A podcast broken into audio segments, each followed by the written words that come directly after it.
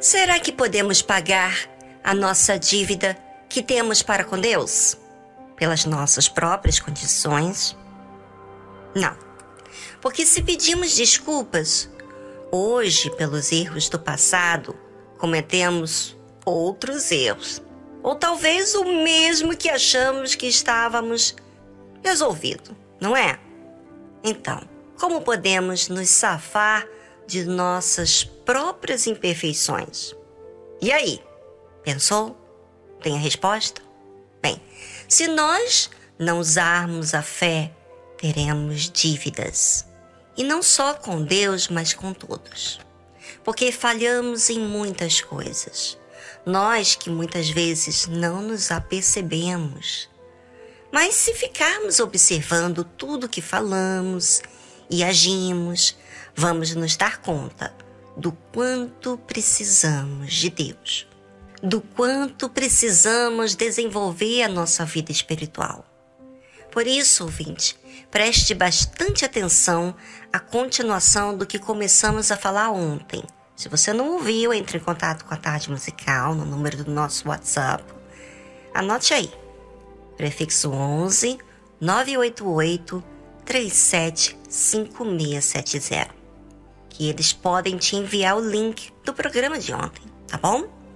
Então, Jesus estava falando de um homem que estava com uma dívida enorme, impagável e toda a sua família, inclusive ele, seria vendido como escravos por não ter como pagar a sua dívida. Mas ele implorou, esse homem implorou para que aquele rei fosse generoso, porque ele iria pagar todas as dívidas. O que, que você acha que esse homem tinha na mente na cabeça para dizer que pagaria todas aquelas dívidas que eram uma coisa assim impagável. Bem, eu acho que ele pensava que poderia cobrar dos outros as suas dívidas para lhe pagar, para então ele se safar daquele prejuízo enorme. Na verdade, é isso que faz a emoção. Com os que não raciocinam, nas suas atitudes. Pensam que muitos prejuízos da vida estão ligados a outras pessoas. O que elas deixaram de fazer, o que elas fizeram consigo e por isso elas agem desse jeito. Desculpas, razões, argumentos, resposta na ponta da língua, ali na sua própria consciência. É o que a fé emotiva faz ao indivíduo que não observa a palavra de Deus para si. E aí se enche de seus próprios conceitos e achismo. E a vida segue do jeito que eles escolhem pensar. Aparentemente, parece que não tem prejuízo. Só que um dia, chega o dia em que as obras serão julgadas. E aí é que são elas. E quando chega um dia de prestar contas, o que fazem? Então aquele servo, prostrando-se, o reverenciava, dizendo: Senhor, seja generoso para comigo e tudo te pagarei. Agora, na condição de condenado, aquele servo se prostra. Por que não havia prostrado antes? Bem, isso teremos a resposta logo mais. Mas agora ele se humilha e pede generosidade da parte do rei. E um detalhe bem importante, tá, gente? Ele diz assim: e tudo te pagarei. Ok, vamos ver como que ele busca pagar. De que forma?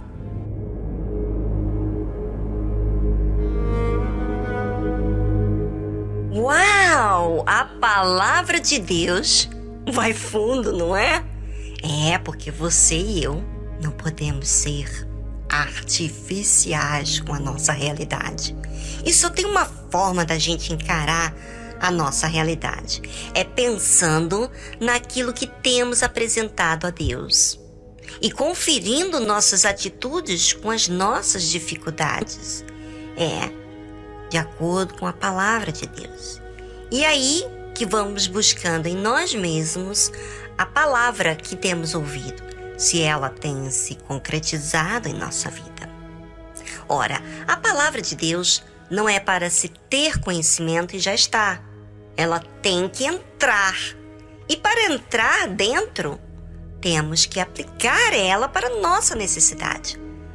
Mas como aplicar? Se você observa mais as outras pessoas do que a si. E aí que muita gente, muitas pessoas perdem o que a palavra de Deus faz. Porque acham que é para os outros que erram e não elas. Você sabe que a fé emotiva se acha perfeita. Acha que está fazendo tudo direitinho. Por isso que a gente tem que observar e vigiar. Bem, vamos voltar aqui àquele homem que tinha uma grande dívida para com o rei, que simbolicamente representava Deus. O que fez o rei? Deus. Será que Deus ficou frio mediante aquele pedido daquele homem? Não. Deus simplesmente perdoou a dívida. Como diz a Bíblia, então o senhor daquele servo, que é o rei, movido de íntima compaixão, olha, presta atenção, gente, movido de íntima compaixão, soltou e perdoou-lhe a dívida. Ah, não. Você precisa observar algo muito precioso aqui. Sim! Olha que a palavra de Deus, gente, não se dá pra gente ficar lendo ela sem comer, desfrutar do sabor que ela traz. Ela tem um, um peso muito grande nas palavras, até mesmo nas vírgulas, porque ela nos chama atenção. Olha a atitude de Deus, que é bem diferente do homem que tinha a dívida. Eu vou ler de novo para você observar bem o que eu acabei de ler. Então, o Senhor, que era o rei daquele servo, movido de íntima compaixão. Engraçado, aquele servo que tinha grandes dívidas, uma dívida impagável, não tinha nada movido dentro dele. Mas o rei, Deus, tinha essa íntima compaixão. E olha que esse Deus, ele conhece nossas entranhas, sabe quem nós somos. E mesmo assim, ele sabendo da, das imperfeições daquele homem, ele teve compaixão. Perdoou e soltou ele da prisão. A atitude de Deus imediata é fazer o bem. E é perdoar aqueles que pedem ajuda. Mas ao perdoar, Deus também aguarda que essa pessoa que ainda não entendeu o gravíssimo erro se arrependa. Saindo, porém, aquele servo, aquele homem, encontrou aquele homem que tinha dívida impagável. Encontrou um dos seus conservos que lhe devia cem dinheiros, não era nada diante daquilo que ele devia. E lançando mão dele, sufocava-o, dizendo: Paga-me o que me deves. E não é isso que acontece? Sim, gente.